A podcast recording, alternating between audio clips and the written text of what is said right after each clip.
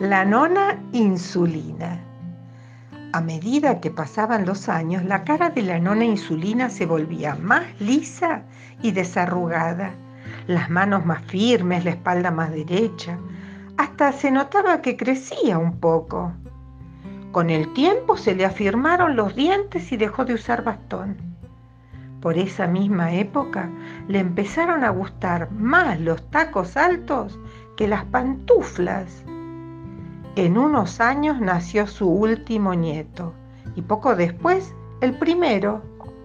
Se jubiló de maestra de piano, pronto le desaparecieron sus primeras canas. Cuando quiso acordarse ya faltaban 20 años para su casamiento con el joven Beto Fregolini. Hasta entonces fue criando a sus dos hijos, que le daban cada vez más trabajo a medida que se hacían chicos. Más tarde conoció a Beto. Él la sacó a bailar un sábado de carnaval en la Sociedad de Fomento de Carapachay. Allí la nona Insulina pronto empezó a ir a las fiestas acompañada de su mamá. A los 12 años entró en séptimo grado y estrenó un par de soquetes nuevos.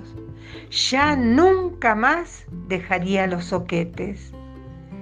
El día que empezó la primaria, la nona insulina gritó como una marrana cuando su mamá la dejó en la escuela. Por entonces se le picó la primer muela por la que iba a ser su gran debilidad, los caramelos de leche. El primer porrazo fue a los 13 meses, cuando se largó a caminar. Después empezó a gatear y a ofrecerle su chupete a medio mundo. Era la época en que la entalcaban para que no se paspara.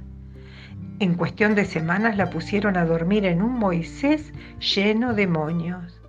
Enseguida la nona insulina empezó a despertarse cada cuatro horas para pedir la teta.